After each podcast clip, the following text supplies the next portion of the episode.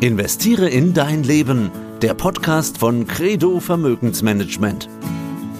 Demosthenes war ein Redner im alten Griechenland. Er lebte etwa um die Zeit von Alexander dem Großen und seinen Durchbruch schaffte er mit einer großartigen Rede zu seinem eigenen Fall. Er holte sich nämlich sein Erbe zurück, das sein Vormund seinerzeit verprasst hatte. Demosthenes war aber kein geborener Redner, ganz im Gegenteil. Er war als Kind sogar verspottet worden, als Weichei mit piepsiger Piepsstimme. Aber er wollte Redner werden und hat trainiert. Angeblich hat er sich Kieselsteine in den Mund gelegt und hat gegen die Brandung des Mittelmeeres angesprochen. Er hat sich also weiterentwickelt mit einem selbst entwickelten Training und er hat so in sein Leben investiert. Herzlich willkommen zu diesem Podcast. Mein Name ist Andi Groß vom Börsenradio und unser Demosthenes ist heute Wolfgang Jutz von der Credo Vermögensverwaltung in Nürnberg. Wolfgang, ich grüße dich ganz herzlich. Ja, herzlich willkommen. Grüß dich, Andi. Auch du hast ja in dein Leben investiert und an deinen Sprach- und Sprechfertigkeiten gearbeitet. Warum? Kommunikation betrifft ja sämtliche Lebensbereiche. Das ist nicht nur vor anderen reden, sondern auch mit anderen reden, mit anderen sprechen. Dazu gehört noch besser sprechen, stimmig auftreten und an seiner eigenen Persönlichkeit arbeiten. Und für mich war das in den letzten Jahren und Jahrzehnten ein ganz wichtiges Thema, sowohl die Kommunikation zu Kunden, die Kommunikation bei Vorträgen, aber auch die Weiterentwicklung im Bereich von den Interviews, die wir gemeinsam machen. Und ein Vorbild in dieser Hinsicht ist für mich Warren Buffett, der Altmeister, der so habe ich zumindest recherchiert, auch als junger Mann nicht der besonders gute Redner war. Aber Warren Buffett wurde mal von Redakteuren gefragt, die gesagt haben, Herr Buffett, was ist denn das Wichtigste, was Sie jungen Menschen mitgeben wollen, wenn sie in ihrem Beruf erfolgreich sein wollen? Und da sagt er, investieren Sie zuallererst in sich selbst, in Ihre eigenen Fähigkeiten, vor allen Dingen in die Kommunikationsfähigkeiten. Laut Warren Buffett kann man mit guter Kommunikation sein persönliches Eigenkapital um 50 Prozent steigern. Warren Buffett redet halt in diesen Rentabilitätsgrößen. Und er hat gesagt, investiert in euch selbst. Euer Körper und euer Geist sind euer wichtigstes Langzeitinvestment, was ihr habt. Und in Warren Buffetts Büro sollen angeblich nicht seine College-Abschlüsse hängen, sondern das Zertifikat seines Abschlusses bei Carnegie, seines Kurses, den er zum Thema Kommunikation und Rhetorik gemacht hat. Wie das genau abgelaufen ist, ob Warren Buffett oder du Kieselsteine in den Mund genommen haben, das lasse ich mal bei euch. Oft nimmt man ja heutzutage den berühmt-berüchtigten Korken zwischen die Zähne, um dann deutlicher zu sprechen. Oder wie ich es mache, die zwei Finger rechts und halb. Hört sich komisch an, sieht auch doof aus, aber bringt sofort einen Erfolg. Und noch mehr Kniffe und noch mehr Tricks hat Deborah Diel, Sprechwissenschaftlerin aus Magdeburg. Deborah, herzlich willkommen in diesem Podcast. Ja, herzlich willkommen und vielen Dank für die Einladung. Sprache ist ein Tor zur Welt. Wer gern, deutlich und mit Überzeugung spricht, wird nicht nur gehört, sondern auch verstanden. Du kennst diesen Text. So werden ja.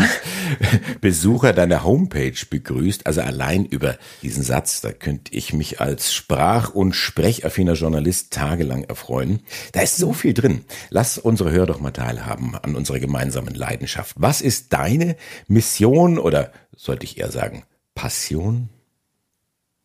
Ich habe schon relativ früh gemerkt, als, als junger Mensch, als noch jüngerer Mensch, dass ich gern anderen zuhöre beim Reden. Ich war eher zurückhaltend als, als Jugendliche und fand es sehr spannend. Meine Eltern sind beide gute Redner und ich habe denen gern zugehört und anderen auch und habe aber doch relativ bald gemerkt, dass es nicht bei allen Menschen Spaß macht zuzuhören. Also, dass ich bei manchen schnell abschalte oder gelangweilt bin oder mich frage, warum ich so zugeschüttet werde mit Informationen und ähm, könnte jetzt rückwirkend konstruieren und sagen, daraus ist mein Berufswunsch entstanden. Ganz so wird's nicht gewesen sein. Aber es hat mir immer schon Spaß gemacht, mich damit auseinanderzusetzen, wie Kommunikation besser laufen kann. Dass wir, also wie wir drei jetzt zum Beispiel, dass es uns dreien gelingt, die nächsten Minuten so zu füllen, dass wir alle drei rausgehen und sagen, das war ein schönes Gespräch. Und das, das ist etwas, was mich jeden Tag glücklich macht, wenn ich Menschen dabei begleiten kann und wenn ich auch selbst merke, ach, das war ein schönes Gespräch. Und beide sind zu Wort gekommen, beide Seiten mhm. oder, oder alle drei Seiten. War jetzt ganz interessant, weil du sagtest, du bist zur Kommunikation gekommen, weil du so eine gute Zuhörerin warst. Ich mhm. weiß nicht, Wolfgang, wie es dir geht, aber ich habe oft den Eindruck, jeder will irgendwo ein besserer Redner werden. Eigentlich sind wir meist schlechte Zuhörer und haben da auch sehr viel Nachholbedarf. Da hast du völlig recht. Und das sehe ich auch als eine ganz wichtige Aufgabe an, vor allen Dingen in den persönlichen Gesprächen und in den Kundengesprächen merke ich immer wieder, dass mein eigener Redeanteil meines Erachtens noch zu hoch ist und dass ich gerne daran arbeiten möchte, ein besserer Zuhörer zu werden, weil das Zuhören so viel mehr dazu beiträgt, dem anderen das Richtige zu sagen, was er vielleicht in seiner Situation gerade braucht und nicht das, was ich gern sagen möchte. Also wir haben in den journalistischen Ausbildungen, also die wir Journalisten genossen haben oder teilweise auch, wie in meinem Fall, das dann weitergeben an den Journalisten, Nachwuchs an die, an die Volontäre, habe ich eine ganz äh, witzige Übung, Interviewtraining. Die Fragen ergeben sich aus den Antworten. Also was hat mein Gegenüber gesagt? Was hat er für eine Botschaft? Wie kann ich jetzt dann nachhaken? Habe ich es verstanden? Und es gibt das Beispiel eines Interviewtrainings, wo jemand gesagt hat, am Ende seiner Antwort, und außerdem habe ich meine Großmutter umgebracht. Und der, der Volontär, der war schon so konzentriert auf die nächste Frage, dass er diese Information gar nicht mitbekommen hat. Äh, Deborah, als, als, als, als Profi-Kommunikateurin. Mhm. Kanntest du dieses Beispiel? Nein, das kannte ich nicht, aber ich kann mir das gut vorstellen, weil ich das in eigenen Seminaren, die ich leite oder auch in eigenen Gesprächen ganz oft beobachte. Das nehme ich mich nicht raus. Wir sind auf unser Gegenüber fokussiert, wir hören zu und an einer Stelle denken wir, ach, da würde ich jetzt gern einhaken und der Rest, der danach kommt, der plätschert so vor sich hin und ich bin nicht mehr aufmerksam dabei. Deswegen, also Wolfgang, vielleicht erinnerst du dich noch, wir haben eine Übung mal zusammen gemacht. Ähm, da sitzen zwei Menschen gegenüber. Der kontrollierte Dialog nennt sich das. Die eine Person erzählt etwas und bevor die andere darauf reagiert, muss sie erstmal mit eigenen Worten den kompletten Inhalt zusammenfassen und sich sozusagen die Rückversicherung holen. Das stimmt, genau das habe ich gesagt und jetzt kannst du weitermachen. Das ist natürlich eine Übung, die nur in einem geschützten Raum durchgeführt werden sollte, niemals in einem echten Gespräch. Aber die ist total wirkungsvoll, um, um sich selbst auch mal ja, rückzuversichern, habe ich überhaupt gut zugehört? Und wie lang war mein Redeanteil? Ich weiß nicht, ob ihr jetzt Wort für Wort wiederholen könntet, was ich gerade gesagt habe. Sicher nicht. Aber würdet ihr es auch schaffen, ungefähr den Kontext hinzukriegen? Das ist ja dann die große Kunst. Ja. Das ist ja doch genau. fast wie bei diesem Kinderspiel die, die stille Post. Ja, genau. Ja, was, was höre ich, was verstehe ich, was gebe ich weiter? Also mhm. bei der stillen Post ist das ja richtig, richtig lustig. Aber ja. Wolfgang, ich habe dich unterbrochen, sorry. Na, mir geht's halt oft so, dass ich mich in den Bereichen gerne aufhalte, kommunikativ, in denen ich mich sicher fühle. Es sind zum einen die fachlichen Dinge, aber auch die Lebensbereiche, wo ich sage, da habe ich jetzt Erfahrung. Und wenn jetzt jemand mir im Gespräch eine etwas schwierige Botschaft vermittelt, dass beispielsweise ein naher Angehöriger krank ist oder verstorben ist oder andere unvorhergesehene Dinge passieren, dann fühle ich mich im ersten Moment etwas kommunikativ hilflos und muss dann erstmal nach Worten suchen oder ringen, um das dann auszudrücken, was ich dann gerade gehört habe. Und deswegen finde ich, ist das, das Zuhören lernen so wichtig und nicht gleich mit schnellen, platten Antworten dann zu kommen. Das ist ja ideal, das dann auch so auszudrücken. Also wenn es die Situation ermöglicht zu sagen, ich bin jetzt gerade irritiert oder hast du das gerade gesagt, dass, dass, dass ich weiß gar nicht, wie ich damit umgehen soll. Also das auch dann zu äußern, um eine Situation am Fortlaufen nicht zu hindern und nicht vor lauter Sprachlosigkeit das Gespräch an der Stelle zu beenden, zum mhm. Beispiel. Ja. Und das ist ja fast tiefenpsychologisch, was wir jetzt ja schon machen. Und wir merken natürlich auch sofort, dass es unendlich viele Ebenen gibt in dieser Kommunikation. Es ist ja nicht nur Senden und Empfangen und beides muss funktionieren. Wir werden das alles nur anreißen können in diesem Podcast, auch äh, eigentlich nur anreißen wollen, denn das Schönste wäre ja, wenn sich unsere Zuhörer oder einige davon auch trauen würden, sich verbessern zu wollen in der Kommunikation. Vielleicht ein Seminar buchen, vielleicht ja, Deborah, bei dir in Magdeburg. Wolfgang, du hast ja genau das gemacht. Du hast ja bei Deborah ein Seminar besucht, von sogar mehrere Termine. Da waren noch andere Teilnehmer in einer kleinen Gruppe. Vielleicht mal so ganz kurz äh, die Übung, die Deborah vorgeschlagen hat, äh, fasst doch mal zusammen. Was waren da so für Typen? Was haben die für Geschichten mitgebracht? Also ich erinnere mich an eine Kollegin, die sehr gut reden kann, also die sie auch sehr gut und sehr klar ausdrücken kann, der es aber ein Stück weit an Selbstbewusstsein fehlt. Also Selbstbewusstsein zum Beispiel auch sich zu zeigen oder auch vor anderen zu sprechen, mehr Mut zu entwickeln, zu sich selber zu stehen. Und das hat ja erstmal was mit Ausprobieren, mit Üben und mit Lernen zu tun. Und wenn ich dann merke, wie ich wirke, wenn ich entsprechendes Feedback bekomme, dann werde ich auch mutiger vor anderen zu sprechen. Und wenn ich das nochmal sagen kann, aus meiner beruflichen Situation heraus, wenn ich auf Tagung bin, werde ich mit, mit Fachvorträgen konfrontiert, die im Grunde genommen jeder halten könnte. Das heißt, oftmals spulen sich dann bei diesen PowerPoint-Vorträgen Dinge ab, die ich vielleicht schon gehört habe oder wo ich nach einer gewissen Zeit abschalte, weil ich merke, dass die Botschaft, das, was da gesagt wird und der Mensch im Grunde genommen nicht mehr zusammenpassen. Der Mensch tritt in dem Moment dann in den Hintergrund. Und ich wünsche mir im Grunde genommen für unser berufliches Miteinander ein viel authentischeres Auftreten. Wir brauchen wesentlich weniger PowerPoint-Vorträge, meine ich, sondern viel mehr authentische Botschaften über das, was tatsächlich passiert. Nicht mehr, sondern weniger und dafür ehrlicher und authentischer. Lautstarkes Nicken sehe ich jetzt gerade bei Deborah. Ja, ich muss mich immer bremsen, dass ich nicht direkt ins, ins Mikro reinrede und, und aktiv zustimme. Ja, mir fällt auch gerade äh, spontan dazu ein, Wolfgang, was du sagst. Deswegen in meinem dritten Seminar, es sind fünf, die ich anbiete insgesamt, in dem dritten, da geht es um das Sprechen vor anderen, also präsentieren. Und ich lege ganz großen Wert darauf, dass die, die Personen, die teilnehmen, ohne PowerPoint-Präsentation etwas sagen. Das können die im Alltag gern machen. Das da, ich habe auch grundsätzlich nichts gegen PowerPoint-Präsentation, aber in dieser Situation oder in diesem Seminar ist es mir wichtig, dass ich den Menschen sehe, wie er oder sie die Botschaft übermittelt und dass ich darauf dann Feedback geben kann und sehe, wie wirkt die Person mit dem Inhalt, den sie dort vermittelt und, und sich nicht, ich kenne das selbst aus meinem Studium noch, ich habe mich auch hinter PowerPoint-Präsentationen versteckt, wenn ich die, weiß ich nicht, warum auch immer Technik ausgefallen ist, dachte ich, oh Gott, jetzt kann ich nicht diesen Vortrag halten. So, also eine Grundinformation, die wir im Studium gelernt haben, war immer, seid darauf gefasst, dass der Raum dunkel ist und dass die, dass die Technik versagt, ihr müsst trotzdem eure Rede halten können. So, also, und das, das ist etwas, das habe ich wirklich verinnerlicht. Also ich, ich könnte immer auch reden, ohne dass ich den Computer aufbauen kann. Das ist auch etwas, was wahnsinnig hilft. Also das merke ich jetzt auch gerade. Äh, meine Ausbildung als Radiojournalist hatte ich angefangen, ja schon ein paar Tage her, aber da gab es dann auch solche Übungen oder Prüfungen, wo du dann gemerkt hast, okay, es raucht jetzt gerade alles ab, haben die dir alles abgestellt, du hattest wirklich nur das Mikrofon und solltest jetzt Strecke machen.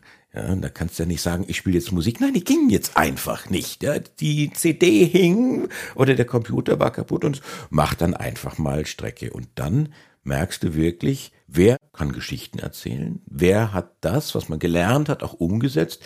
Weil auch mhm. Geschichten erzählen kann man lernen.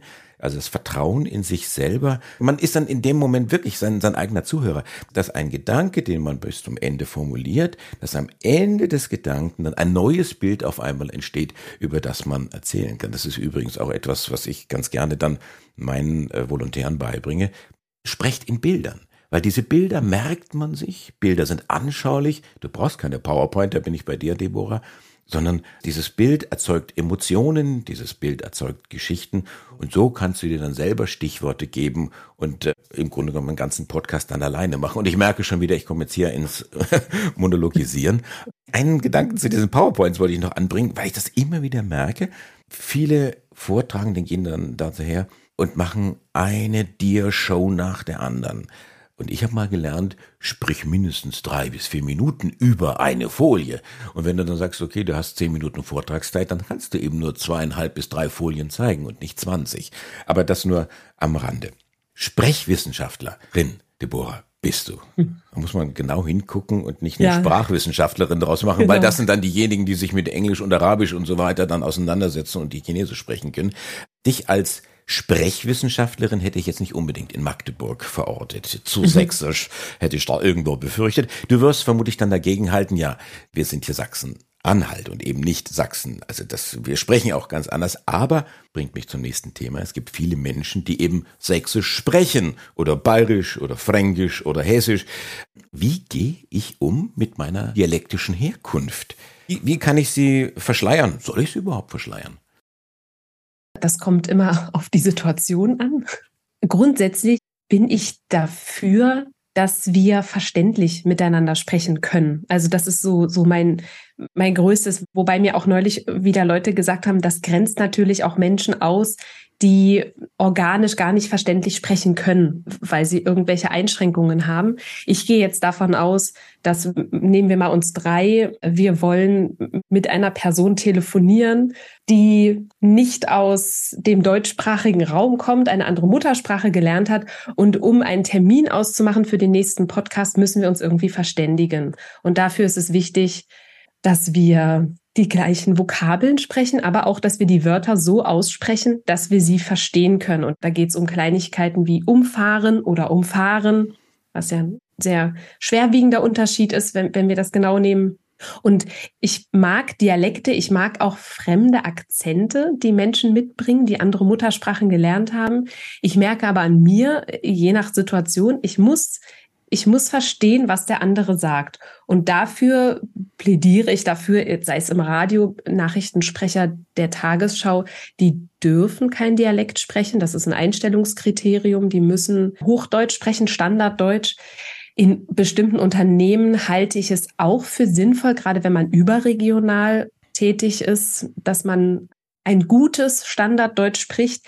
Ansonsten denke ich, dass jemand, der in Bayern arbeitet und dort einen Vortrag hält vor einer Gruppe bayerischer, ich weiß nicht, was könnte es denn sein, ein Kindergarten zum Beispiel, dass, da, wenn man die, den gleichen Dialekt spricht, dann finde ich, es tut der Präsenz und der Souveränität keinen Abbruch, wenn man selbst auch mit dem Dialekt in so eine Veranstaltung reingeht. Oder auch als, als Hochschullehrer finde ich es auch total legitim. Es muss allerdings auch, also genau, es muss dann eben mitgedacht werden, dass auch sein kann, dass Personen aus anderen Teilen Deutschlands da sitzen oder vielleicht aus anderen Ländern, die die deutsche Sprache gerade erst lernen, für die dann bestimmte Aussprachevarianten nicht so leicht zu verstehen sind. Mhm. Und dafür bin ich dann zuständig, wenn solche Menschen auf mich zukommen und sagen, ich werde am Telefon sehr oft gebeten, meinen Namen nochmal zu wiederholen oder dieses oder jenes Wort. Was kann ich tun? Hm. Auch mit den, mit den Pausen ist ja dann das auch so. Ne? Also es ist eine unterschiedliche Satzaussage, ob man sagt Sebastian, kurz Kanzler oder Sebastian Kurz Kanzler. ja, genau. ja. Aber, aber da hilfst du natürlich auch, sagen wir mal, wenn jemand undeutlich spricht. Hm? Kann der das ja ändern. Ich hatte ja anfangs den, den Korken angesprochen oder die Kieselsteine oder, oder die Finger. Wie gesagt, mhm. sieht doof aus, aber ich glaube, das ist ziemlich hilfreich am Ende des Tages. Äh, du, bist, du bist ja von deiner Ausbildung her auch Logopädin. Richtig, ich habe vor dem Studium eine Ausbildung zur Logopädin gemacht. Und um den Unterschied kurz darzustellen, Logopäden beschäftigen sich mit der krankhaften Seite des Sprechens sozusagen, also arbeiten mit Menschen, die eine Diagnose haben. Und ich als Sprechwissenschaftlerin ich arbeite mit Menschen, die kein krankhaftes Sprechverhalten oder, oder Stimmverhalten zeigen, sondern per se einfach besser auftreten, besser sprechen wollen.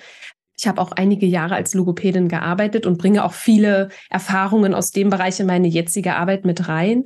Und ich habe im Studium nicht nur Sprechwissenschaft, sondern auch Phonetik studiert. Also da ist auch der Bereich der Aussprache so ein ganz großer wesentlicher Teil gewesen. Genau, also Korken sprechen, die Finger zwischen den Zähnen haben, das sieht ja keiner. Das siehst ja nur du in deiner kleinen Kammer. Und wenn du dann auf On schaltest, dann hast du zumindest für die ersten Minuten eine deutlichere Aussprache. Das ist keine Übung, die einen nachhaltigen Effekt hat. Die ist kurzfristig. Was wäre denn nachhaltiger oder längerfristiger, um es genau zu sagen? Ja, wäre erstens regelmäßig zu üben und lieber jeden zweiten Tag fünf Minuten als einmal die Woche eine Stunde. Und dann äh, sind es drei Bereiche, die im Gesicht, also Artikulationsbereich eine Rolle spielen, die wir trainieren sollten den Kiefer, die Zunge und die Lippen. Und was du mit der, mit der Finger- oder mit der Korkenübung machst, ist schon alles das. Aber also Kieferübung hast du zumindest nur so geringfügig, ne? also wirklich weit machst du den Kiefer nicht. Ich bereite mich da kommt immer darauf an, wie viel Finger man dann nimmt. Ja, ja okay, du hast recht. Du hast vorhin zwei genommen, daran kann ich nicht noch. Oder war es nur der Daumen? Ich weiß nee, nee, zwei, gar nicht genau. Zwei, richtig, ja, ja, zwei. Aber stimmt, also ich, ich gähne zum Beispiel sehr gerne, bevor ich mich auf eine Aufnahmesituation wie heute vorbereite.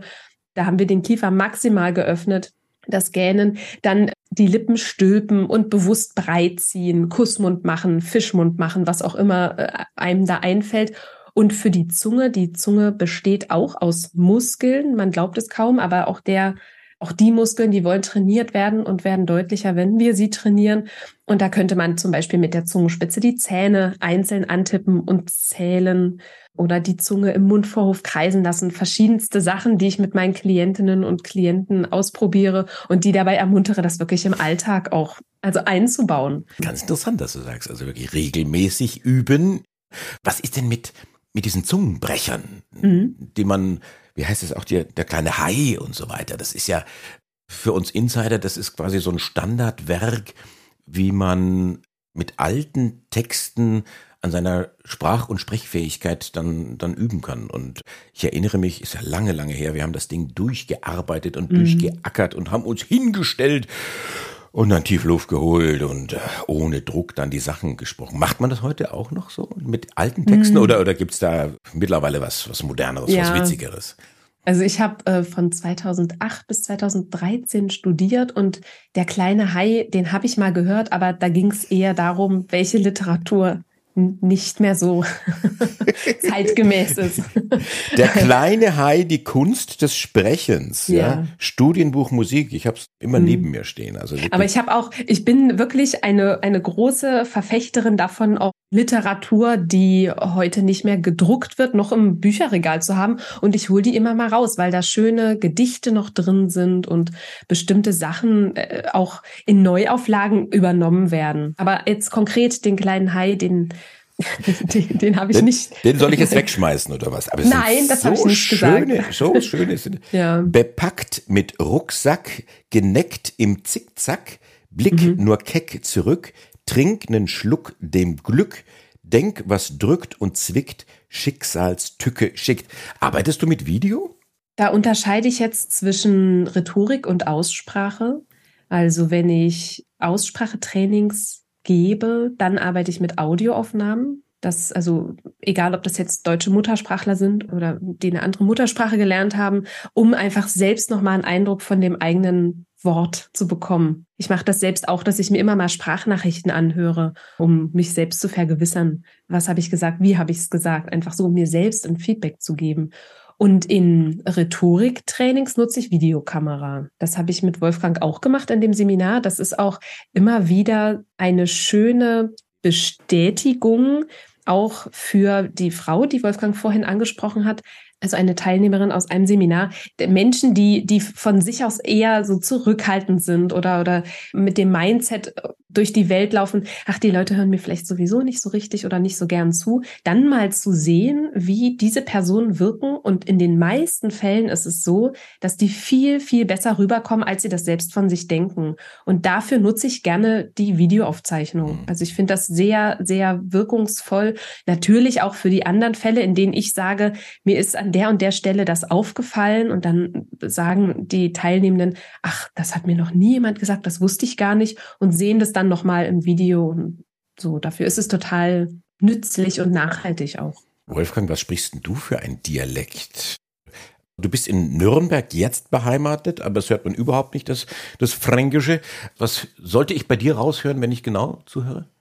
Ursprünglich komme ich aus Hannover. Ah, da hört man eh nichts. Man sagt das ja, dass in ja. Hannover eh nichts hört, sondern ich denke, dass man irgendwann festgelegt hat, dass der hannoveranische Dialekt, nennen wir es mal, dann eben Hochdeutsch ist. Ob das nun Dialekt ist oder nicht. Man hat dann einfach, glaube ich, per Definition festgelegt, hannoveranisches Deutsch ist Hochdeutsch. Das, das ist dann die Bühnensprache dann sozusagen, ja. Genau, aber da kann ich ja nichts dazu. Nee, also das oh ist Gott, mir ja sozusagen in die Wiege gelegt. Ja, sei dankbar. Und, und dann brauchst du das Seminar jetzt mit dem Dialekt schon mal nicht zu buchen, ja.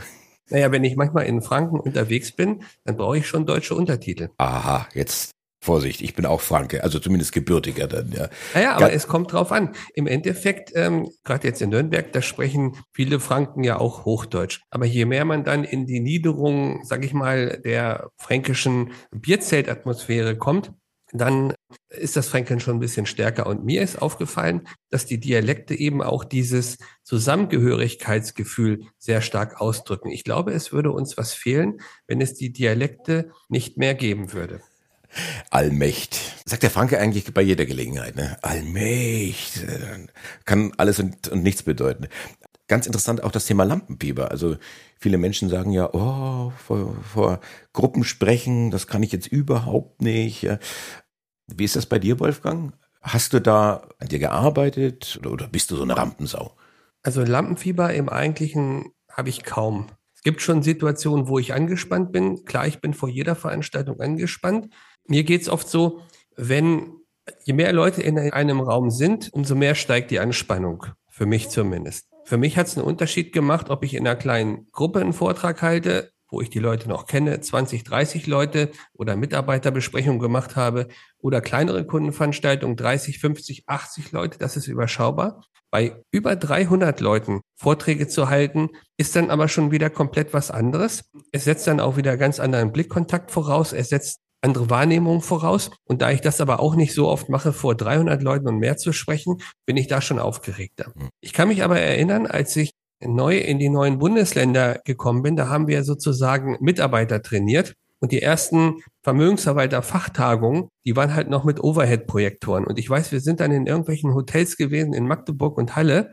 Und dann sind die Dinger eben halt auch ausgefallen. Das heißt, die Fachtagung dann anfangen ohne Technik. Das heißt, du hast dann auf einmal nur einen Flipchart, einen Stift und versuchst die wichtigsten Sachen darüber mitzugeben. Das bringt dich dann halt in eine Situation, du musst viel mehr improvisieren. Und die ersten Jahre waren halt dann viel mehr mit improvisieren, aber die waren auch irgendwie toll, weil man die Menschen dann viel mehr kennengelernt hat und die Leute haben mich dann auch viel besser kennengelernt. Und darüber sind dann im Laufe der Jahre eben viel bessere Beziehungen entstanden und eine, sag ich mal, ein persönlicherer Umgang, als wenn das alles so perfekt mhm. gewesen wäre. Und da habe ich mitgenommen, wir müssen nicht unbedingt oder ich muss nicht immer perfekt sein in allem, was ich mache. Stellt euch mal ein, ein Bild vor, Sonnenuntergang oder ein See, alles blau. Das Bild ist perfekt und trotzdem ist irgendwas, das fehlt. Das heißt, uns sprechen Bilder viel besser an oder viel mehr an, wenn es lebt, wenn da unruhige Sachen dabei sind, wenn Dinge vorkommen, die da vielleicht nicht unbedingt hingehören. Und so geht's mir zum Beispiel auch, wenn ich Städte oder, oder Orte besuche oder eben auch Gespräche. Wenn das Ganze lebt, authentisch ist und etwas unruhiger ist, dann ist da mehr Leben drin, als wenn alles aalglatt und perfekt durchgestylt ist. Ich hatte mich jetzt gerade an diesem Sonnenuntergang ergötzt, ja, habe die Sonne untergehen gesehen, alles schön rot und der untere Rand der Sonne berührt so den Horizont am Meer. Dann sagst du, da muss ich, muss was unperfekt sein, da muss ich was bewegen, habe ich sofort die Mücken eingespürt, die mich gebissen haben. Deborah Lampenfieber. Lampenfieber, das ist natürlich ein Riesending, kann ich mir vorstellen, auch bei dir in den Seminaren. Was rätst du denn deinen Klienten im Umgang mit Lampenfieber? Wenn jemand sagt, boah, ich stehe vor Menschen und stottere mir den Kloß aus dem Hals und der Angstschweiß läuft mir in Strömen aus den Achseln und mein Hirn ist Matschepampe. Also meistens gehe ich darauf ein, dass es zwei Sachen sind, die da zusammenkommen. Das eine, wie ich mich fühle und das andere, wie die, die Zuhörerschaft mich wahrnimmt. Und das, was von außen kommt, ist oft, die Menschen sehen jemanden, der vielleicht eine eingefallene Körperhaltung hat oder nicht ganz so in seiner in seinem Körper ruht, dann eine Stimmlage, die unangenehm ist, vielleicht am Ende von Äußerungen eher nach oben geht, statt nach unten. Und der fehlende Blickkontakt. Das sind so drei Sachen, wahrscheinlich auch noch mehr, die wir als, als Zuschauende sehen, an denen wir was machen können. Wichtiger finde ich aber noch, wie fühle ich mich selbst, wenn ich auf die Bühne gehe und wenn ich Lampenfieber habe. Und da rate ich zuallererst dazu, sich gut vorzubereiten. Also das ist, das, das hilft nicht in jedem Fall, aber das ist schon mal die halbe Miete, wenn ich weiß, vor wem ich spreche, wie voll der Saal sein wird, wie der aussieht, habe ich ein Mikro, habe ich kein Mikro und so weiter. Also wenn ich so, so Unsicherheitsfaktoren ausschalten kann, das hilft schon mal enorm. Dann empfehle ich auch zu atmen, Wolfgang, äh, die habe ich das auch schon, schon mehrmals gesagt, äh, auch wenn du nicht unter Lampenfieber leidest, aber Atmen bringt immer ganz viel Wirkmächtiges auf die andere Seite, wenn ich mich, bevor ich anfange zu reden, erstmal darauf konzentriere, dass es mir gut geht, dass mir nichts, nichts Schlimmes passieren kann auf der Bühne. Ich atme in den Bauch und bin für einen Moment auch nur bei mir und nicht bei der Situation, die gleich kommt. Ich empfehle auch sehr gern, die ersten Sätze schon mal auszusprechen. Also nicht, also ich vermute, Andreas, dass du, wo du bist, du bist der absoluter Profi, vielleicht hast du es auch nicht vorher geübt, aber du hast dir den, diesen Text über Demosthenes aufgeschrieben, äh, vielleicht hast du es auch zweimal durchgesprochen, zwei, dreimal, damit das nicht so ein wie so ein Sprung ins kalte Wasser ist, so dass wir am Anfang wissen, okay, die erste Minute, die ist im Kasten und dann ist vielleicht die Aufregung schon ein bisschen gesunken und der Rest, der kommt dann von ganz allein. Ja, das kann ich, kann ich bestätigen. Also das ja? ist auch so ein, ein, Tipp, den ich aus meiner Ausbildung mitgenommen habe und den ich auch immer gerne weitergebe. Mhm. Also die Einleitung in einen Text, in ein Interview oder wie auch immer. Formuliert euch das aus, dann mhm. sind die ersten äh, zwei, drei Sätze sind schon mal im Kasten und der Rest ergibt sich dann. So wie ich eingangs sagte, die Frage bei einem Interview ergibt sich aus der Antwort. Und die Antwort mhm. kriege ich nur mit, wenn ich genau zuhöre. Also diese, diese Kommunikation. Und falls mir dann meine Ideen ausgehen sollten, dann habe ich ja noch meine Stichworte, die ich dann auch noch irgendwie im Vorfeld dann mir aufgeschrieben habe.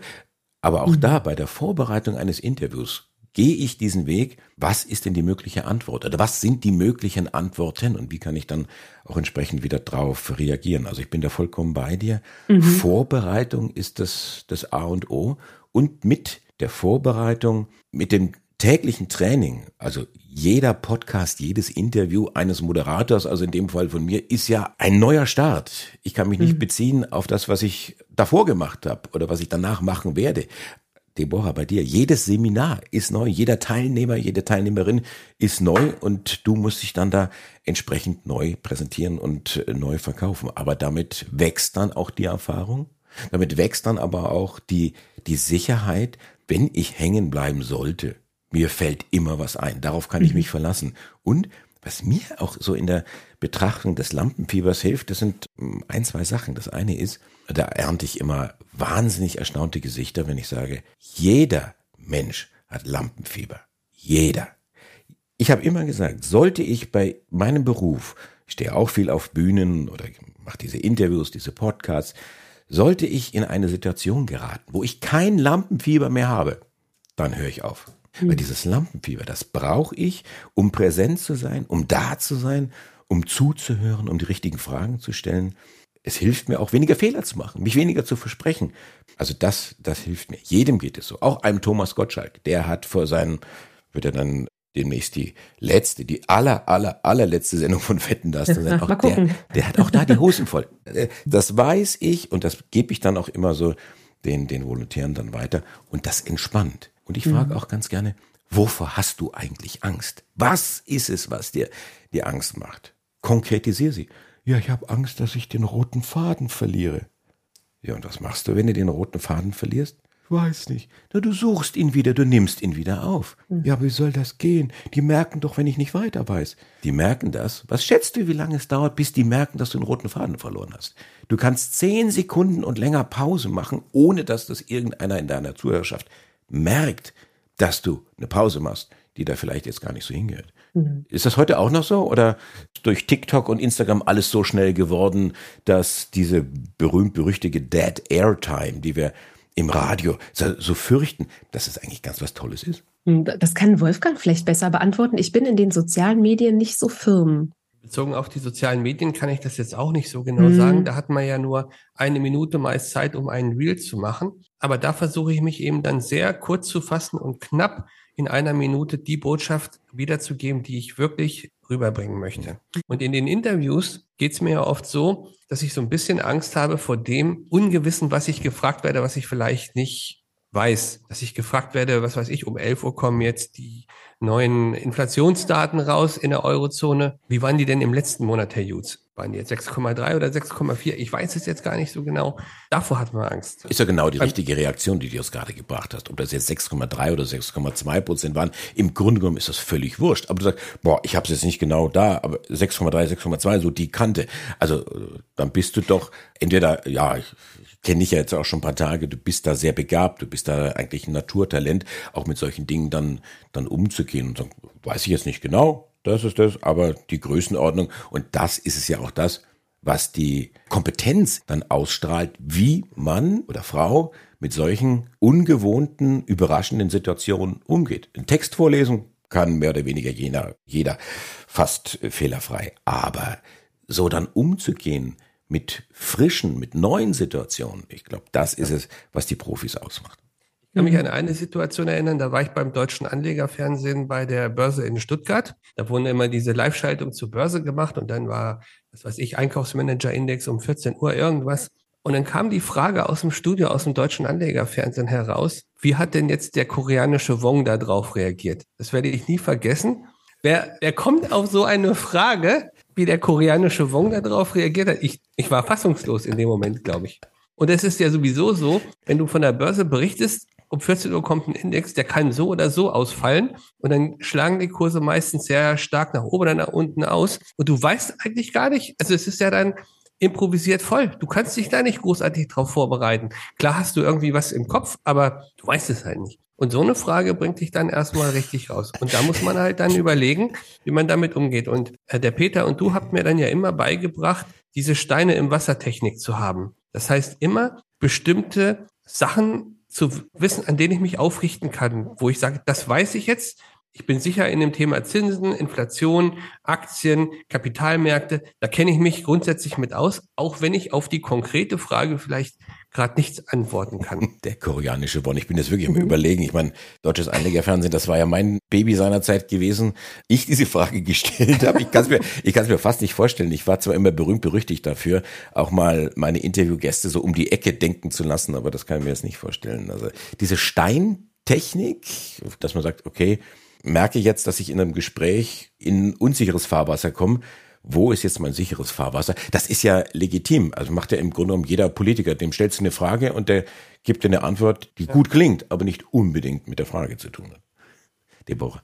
Ja, ja, das ist was, was für mich auch immer eine Rolle spielt in Seminaren oder auch im Einzeltraining.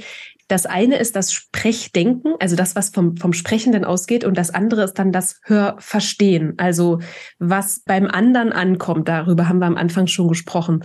Und mir ist wichtig, dass ich auch sofort rückmelde, das passt jetzt nicht zur Ausgangsfrage und du kannst aber trotzdem etwas aufgreifen und daraus natürlich was anderes machen, wenn du dich darin sicherer fühlst. Die Frage ist, was die Zuhörerschaft dann daraus macht. Also ich kann jetzt nur von mir reden, wenn ich Politikern oder Politikerinnen zuhöre, ich merke das relativ schnell, die reden jetzt gerade am Thema vorbei und auf mich macht das nicht so einen souveränen Eindruck. Aber ich bin mir ziemlich sicher, dass denen das so beigebracht wird, mhm. weil über bestimmte Themen kurz vor einer Wahl nicht gesprochen wird öffentlich. So, das will man noch offen halten, wie auch immer.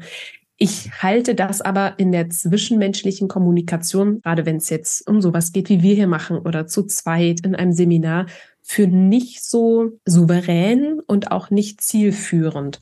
Da würde ich dann eher, also Wolfgangs Variante, einfach zu sagen, darauf habe ich jetzt keine Antwort. Es liegt ungefähr in dem oder dem Bereich oder ich weiß, wo Sie es nachlesen können. Ja, und ja. in so einem Podcast höre ich ganz oft, dass die Leute dann sagen, wir recherchieren das und packen das anschließend in die Show Notes, bevor wir hier irgendwelche Falschnachrichten mhm. verbreiten. Da bin ich für absolute Transparenz und Authentizität. Mhm. Also ich halte nicht viel davon, mir was auszudenken, nur damit ich in dem Moment vielleicht besser rüberkomme. Ja. Das finden die Leute sowieso raus. Das ja. denke ich auch. Und das ist ja im Grunde genommen auch ein Bereich der Kommunikation, den es gibt, ganz klar die manipulative Kommunikation. Mhm. Dass ich ein, ein Ziel habe, was vielleicht, ja, wenn ich jetzt sage, nicht so ganz lauter ist, und mein Gegenüber oder mein Publikum oder wie auch immer dann versuche in eine Richtung zu lenken, zu leiten, das, das ist ja auch eine Wissenschaft für sich.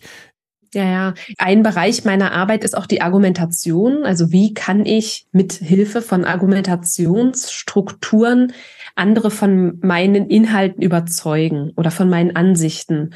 Und das kann man in manchen Fällen nicht klar von Überreden trennen. Da gehören ja auch noch Sachen dazu, wie spreche ich mit meinem Körper, wie ist die Ton Tonalität meiner Aussage, wenn ich was sage. Ich weise aber immer darauf hin, also ich, ich rate jedem davon ab, mit unlauteren Mitteln andere ähm, einzunehmen. Das, das widerstrebt mir total. Wir können aber oft, also wir, wir können ja auch mal aus dem Privatleben überlegen, ich glaube, wir sind davor nicht gefeit, dass uns das allen immer mal passiert. Also oh, das beste Beispiel war mit meiner Nichte. Ich hoffe, ich kriege das jetzt noch zusammen. Die war im Garten meiner Eltern, kam in die, in die Küche und sagte zu meiner Mutter, also zu ihrer Oma, äh, du, wir haben ein Problem meine Tante hat keine Zeit, mit uns heute schwimmen zu gehen. Kannst du das machen? Also sie hatte sozusagen perfekt raus, vorher ein, eine, eine Grundsatzäußerung zu machen, um dann überzuleiten. Deswegen würden wir uns freuen, wenn du mit uns schwimmen gehst, Oma. Und meine Mutter meinte sofort, ja, natürlich, also völlig klar. Meine Nichte hätte auch sagen können, oh, gehst du mit uns heute schwimmen? Hätte sie bestimmt auch gemacht. Aber sie hat so schon mal so ein paar Argumente geliefert. Das finde ich total klug und das, das erzähle ich auch meinen Klientinnen und Klienten. Fallt nicht gleich mit der Tür ins Haus, sondern bringt schlüssige Argumente, logische Argumente und dann hat es auch keinen überredenden Charakter dann, dann kann die Person sich diese Argumente anhören und sagen, ja, finde ich schlüssig. Ich habe aber trotzdem keine Zeit, mit euch schwimmen zu gehen, ja. zum Beispiel. So, aber dass, dass man das auf der rationalen Ebene die Leute mitnimmt. Und Wolfgang, ich vermute, ähnliches machst du auch in deinen Beratungsgesprächen, wenn es um Vermögensverwaltung geht. Du wirst den Leuten ja nicht irgendwas aufschwatzen, sondern den Möglichkeiten bieten, anhand derer Sie äh, verstandesgemäß entscheiden können, klingt logisch, klingt nicht logisch, passt oder passt nicht. Ja, wobei wir die Entscheidungen in aller Regel aus dem Bauch heraus treffen. Die Entscheidungen werden nicht anhand der Argumente getroffen, weil in aller Regel lässt sich das recht schwer vergleichen, sondern letzten Endes entscheide ich, zu welchen Menschen ich das Vertrauen habe oder zu welchen Menschen ich mehr vertraue, weil Jetzt stell dir vor, du hast fünf Präsentationen, Hochglanzbroschüren von verschiedenen Anbietern. Der eine erzählt das, der andere erzählt das. Und letzten Endes sind wir alle auf diesem Gebiet dann nicht unbedingt Profi genug und vertrauen dann unserem Bauchgefühl, letzten Endes zu wem ich das Vertrauen habe, dem ich das geben möchte. Und ein ganz ähnliches Beispiel erlebe ich halt beim Tanzen. Unsere Tanzlehrerin, also beim, beim Salsa, die hat mir gesagt, wenn ich jetzt mit einer Frau, wenn ich die jetzt auffordere zum Tanzen, dann nicht gleich alles zeigen, was ich kann oder nicht gleich alles zeigen, was ich zu bieten habe, sondern ganz langsam am Anfang lieber mit Grundschritt, kleine Drehung und so weiter und nicht gleich alle Figuren machen, um einfach dieses Vertrauen aufzubauen. Und wenn ich das jetzt übertrage auf die Vermögensverwaltung, dann muss ich nicht gleich mein ganzes Fachwissen auspacken und sagen, was ich alles weiß, sondern im Grunde genommen erstmal auf der Beziehungsebene das aufbauen und schauen, dass das Vertrauen dann entsprechend wächst. Und dass der Kunde versteht, was ich ihm vermitteln will, mit einfachen, verständlichen Worten und Beispielen. Mhm. Ja, kann ich bestätigen. Ich könnte mir vorstellen, dass manche Menschen mit mir aus diesem Grund arbeiten oder eben nicht arbeiten. Also die gucken sich meine Website an, die lernen mich vielleicht auf irgendeiner Bühne kennen und entscheiden dann, die ist mir sympathisch, die ist mir nicht sympathisch, so oder so. Mit der kann ich mir das vorstellen oder nicht, zusammenzuarbeiten. Genau. Und man kann sich vielleicht noch mal eine Frage äh, stelle ich mir. Es gibt ja, man kann ja Redner auch buchen für Veranstaltungen. Und diese haben ja entsprechende Preise. Und die Preise gehen ja hoch von, was weiß ich, 1000 Euro bis 20, 30, 50.000 Euro. Und da ist ja auch die Frage, warum buche ich jemanden für einen Vortrag für 20, 30.000 Euro? Die Frage habe ich mir schon gestellt. Und die Frage ist, wie kann ich eigentlich meine eigene Veranstaltung schöner, attraktiver und interessanter machen, ohne so viel Geld für einen einzelnen Vortrag auszugeben? Und ich glaube, da können wir selber ja auch eine Menge dran lernen, wie wir diese Veranstaltung dann spannend und attraktiv machen. Bin, bin völlig fasziniert, wie wir vom Stichwort Lampenfieber zum Salsa-Tanzen und so weiter gekommen sind. Wirklich, wirklich herrlich. Ich schaue noch mal ganz kurz hier auf meine Stichworte. Also eins wollte ich noch kurz bringen zu diesem Thema mit, mit dem Lampenfieber. Ich hatte nämlich kürzlich in einem Spielfilm diesen Tipp gehört. Ich stelle mir die Menschen dann auf dem Klo vor. Ach, das ist die Steigerung von sich die Menschen nackt vorstellen. Ah, okay. Ich weiß nicht, also ich glaube, da muss jeder seinen, seinen eigenen Weg dann ja. letztendlich äh, finden. Aber Deborah, eine Frage noch. Hm. Eine Telco ist nice.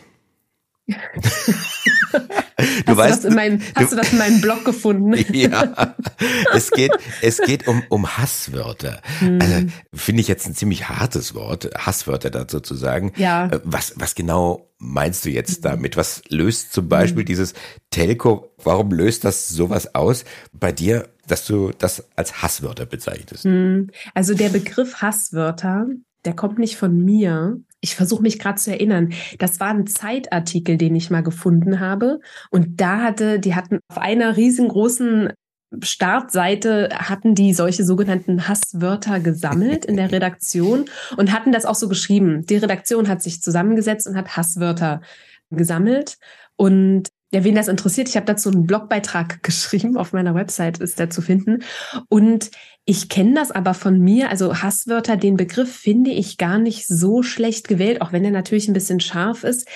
Der entsteht für mich daraus, manche Menschen oder viele Menschen haben sogenannte Lieblingswörter, die verwenden bestimmte Begriffe einfach sehr gern, sicher auch unbewusst. Und das hat oft was mit der mit der Gruppe zu tun, in der wir uns gerade bewegen. Also bin ich, bin ich eher mit Jugendlichen unterwegs, weil ich selbst noch 14 bin oder äh, ja, in, in einer anderen Gruppe. Und bei mir lösen diese Wörter, die, die sagen mir relativ viel über die andere Person, obwohl das oft nicht stimmen muss. Also nur weil jemand den Begriff Telco verwendet, heißt das noch lange nicht, dass der zu einer bestimmten Gruppe gehört. Aber ich verbinde damit Coolness und wir verwenden alle den coolen Begriff Telco und davon, ich weiß nicht, ich kann es ganz schlecht beschreiben. Dafür habe ich keine Worte, wie du merkst. Ja, mich schreckt das irgendwie ab und Begriffe wie nice. Ich habe nichts gegen Anglizismen. Ich verschließe mich auch grundsätzlich nicht vor neuen Wörtern, die in die deutsche Sprache kommen. Eher im Gegenteil. Mir ist durchaus bewusst, dass Sprache wandelbar ist und dass immer mehr dazukommt und dass es auch bereichernd ist. Ja, aber be bestimmte Begriffe, da, da, merke ich, dass ich Gänsehaut bekomme. Die ist nicht positiv. so. Ja, aber ihr habt doch bestimmt auch solche Wörter. Ja, hab, hab ich hm. auch. Also wo ich denke, boah, bei mir kommt es dann aber oft daher, dass ich so die Generation Wolf Schneider bin. Wolf Schneider, das war, der war, glaube ich, irgendwie Lektor beim, beim Spiegel gewesen oder, oder, oder Stern, ich bringe das nicht mehr so ganz zusammen und hat die Sprache und unsere Sprachmarotten analysiert und auf Verständlichkeit und, und Inhalt dann abgeklopft. Der hat immer gesagt, es geht um Verständlichkeit. Es geht um die Information, die transportiert wird.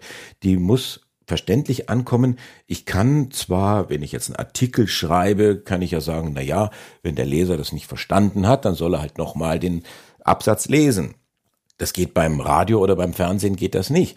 Und dann hat er gesagt, es ist eine Unverschämtheit dem Leser gegenüber, das zu postulieren, dass er das Ding nochmal lesen soll. Nein, der Journalist hat das bitteschön so zu schreiben, so zu formulieren, dass es beim ersten Mal lesen verstanden werden kann. Und beim Fernsehen und beim Radio dann eben sowieso. Ich kann nicht sagen, Moment mal, was hat der Groß jetzt gesagt? Jetzt gehe ich noch mal 30 Sekunden zurück. Das ist ja ein Wahnsinn. Also von daher versuche ich immer, weiß nicht, ob es mir immer gelingt, verständlich, nachvollziehbar zu sprechen, zu argumentieren. Und das ist auch das, was ich den, den Volontären dann weitergebe. Und dann kommen natürlich dann solche Worte und Wörter, die dann teilweise aus Fremdsprachen, meistens ist es dann wirklich aus dem Englischen dann genommen werden, die eine völlig andere Bedeutung haben oder wo man dann denkt, hm, denk doch mal drüber nach. Wie mit Supergau. Ja, der ähm, Super-GAU. Größter ja. anzunehmender Unfall. Und Gesupert. wenn man noch das Wort super davor äh, ja, spricht, ja. das ist Quatsch. ich denke auch gerade noch an ein äh, Wort oder an eine Aussage, die, die zu dieser Kategorie Hasswörter passt. Alles gut. Was sich in den letzten Jahren so eingebürgert hat, dass viele sagen, keine Ahnung, ich hätte gern noch ein Brötchen, ah, die sind jetzt aus, ach, alles gut. Dass, dass Leute das so, so ein bisschen so floskelhaft vor sich hin sagen, ohne aus meiner Sicht groß darüber nachzudenken, was in diesem kleinen Satz oder in dieser kleinen Aussage drinsteckt. Es ist ja niemals alles gut und wieso passiert das jetzt in dieser Situation? Das sind oft Wörter, an denen ich mich lange aufhalte und die dann in meine Hasswortkategorie rutschen. Ja, ja. Sind, ja, dann, sind dann auch die Weichmacher dann auch. Also Das Ja. geht dann noch ein bisschen weiter gedreht, also identisch Hasswörter und Weichmacher, aber wir verwenden ganz gerne auch Formulierungen, die das, was wir sagen, was ja hoffentlich Hand und Fuß hat, durch die Art und Weise, wie wir es sagen, wie wir es formulieren, dann wieder so in Frage gestellt wird. Unterschwellig kommt damit, ich bin mir vielleicht gar nicht so sicher oder wenn du eine andere Meinung hast, ich würde die auch gleich akzeptieren. Also diese, diese klaren Aussagen, die wir uns eigentlich wünschen, wir selber trauen uns nicht, das oft auf den Punkt zu bringen. Wolfgang, geht's dir hin und wieder auch so? Ertappst du dich auch bei Hasswörtern, Floskeln oder Weichmachern? Na, Ich finde dieses Beispiel jetzt mit der, mit der Klarheit sehr wichtig, weil ich finde, es ist auch wichtig, nicht nur versuchen, auf der Beziehungsebene mit dem anderen gut auszukommen, sondern vor allen Dingen auch eine Klarheit zu vermitteln, zu sagen, was ich mir jetzt wünsche oder wie es mir gerade geht, dass wir dann im Grunde genommen, dass Klarheit auch ein ganz wichtiger Punkt ist, der in unserer Zeit ein bisschen verloren gegangen ist. Genau. Und die Klarheit, die finde ich, ist wichtig, wenn ich vor allen Dingen klar mit mir selbst bin. Wenn ich mir also darüber bewusst bin, was ich gerne möchte und ich das auch dann entsprechend formulieren kann, was ich mir dann vom anderen wünsche. Und das ist ein ganz wichtiger, ganz wichtiger Aspekt. Der hat dann ja auch viel mit Zuhören wieder, wo wir eingangs drüber waren, zu tun, dass ich auch den anderen entsprechend wahrnehme. Dann ich glaube, nur mit der Wahrnehmung des anderen ist es mir auch möglich, auch mir selber besser auf die Schliche zu kommen. Beides gehört im Grunde genommen zusammen. Dem anderen gut zuzuhören und auch mir selbst gut zuzuhören und dann entsprechend klar zu formulieren und das nicht entsprechend abzuschwächen.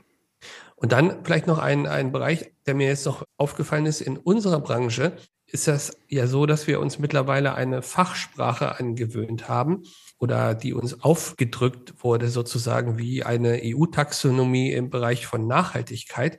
Das heißt, wir müssen uns damit auseinandersetzen. Das heißt, auch wenn das keine Fremdsprache ist, ist es aber doch wiederum eine Fremdsprache, um zu verstehen, was bedeutet jetzt eigentlich Nachhaltigkeit im Kontext der EU-Taxonomie, im Gegensatz zu dem, was eigentlich Nachhaltigkeit in unserem landläufigen Verständnis bedeutet. Was bedeutet Bio Aldi und was bedeutet Bio möglicherweise beim Landwirt? Und was bedeutet zum Beispiel Inflation bei dem, der normal als normaler Bürger das versteht? Und was bedeutet Inflation jetzt rein fachlich von einem Volkswirt der Deutschen Bundesbank?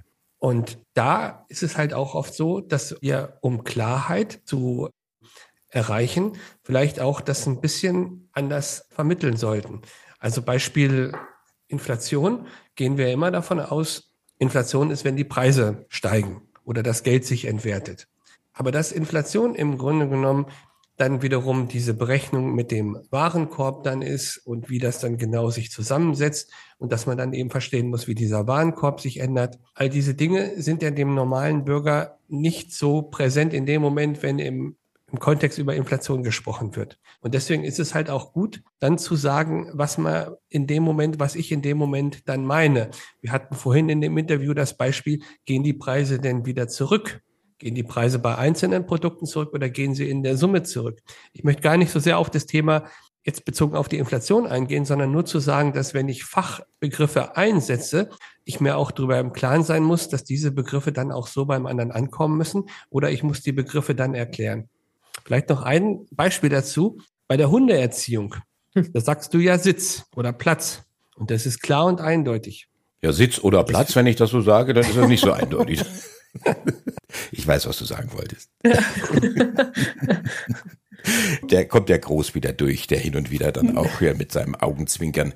Auch das absolut ernste Thema Börse versucht so ein bisschen aufzulockern. Ich glaube, der ein oder andere findet das dann auch ganz nett und äh, hört mir dann ganz gerne zu. Ja, wir haben heute viel kommuniziert, wir haben gesprochen, wir haben zugehört, wir haben auch mal genau die Formulierung auf die Waagschale gelegt, wir haben gelernt, wie man mit Lampenfieber umgeht, wir haben gelernt, dass man sich durchaus mal ein Stein oder ein Korken oder auch ein oder mehr Finger in den Mund stecken kann, dass es hilfreich sein kann für die Kommunikation. Wir haben dieses weite Feld der Kommunikation nur anreißen können und auch wollen. Ich habe es, glaube ich, im Podcast gesagt, denn wir hatten hier gesprochen mit Deborah Diel, Sprechwissenschaftlerin aus Magdeburg, Kommunikationscoach und äh, dein Job und dein Lebensunterhalt ist es ja auch, entsprechende Seminare anzubieten. Und ich hoffe, dass der ein oder andere Zuhörer oder Zuhörerin sagt, ja, das höre ich mir mal an, da möchte ich gerne mehr wissen, da möchte ich in mein Leben investieren. Sprache ist ein Tor zur Welt. Wer gern deutlich und mit Überzeugung spricht, wird nicht nur gehört, sondern auch verstanden. Ich danke euch beiden für die Teilnahme bei diesem Podcast. Hier zunächst einmal nach Magdeburg, Deborah. Vielen Dank, dass du dabei warst. Danke, vielen Dank. Das war ein sehr schönes Gespräch mit euch beiden. Und das sagt die Fachfrau. Das finde ich großartig. Wolfgang Jutz, ja, tanze Salsa mit mir. Vertrauen durch Offenheit und Klarheit. Das kann man lernen. Du hast Seminare gebucht bei Deborah und bist völlig begeistert zurückgekommen. Und ich danke dir für die Teilnahme bei diesem Podcast. Investiere in dein Leben. Gern. Und Andi, auch an dich, herzlichen Dank für die tolle Moderation. Herzlichen Dank für diesen Podcast und ich wünsche dir alles Gute. Nützliches Wissen, ganz praktische Tipps und eine extra Portion Ermutigung. Das war der Podcast Investiere in dein Leben.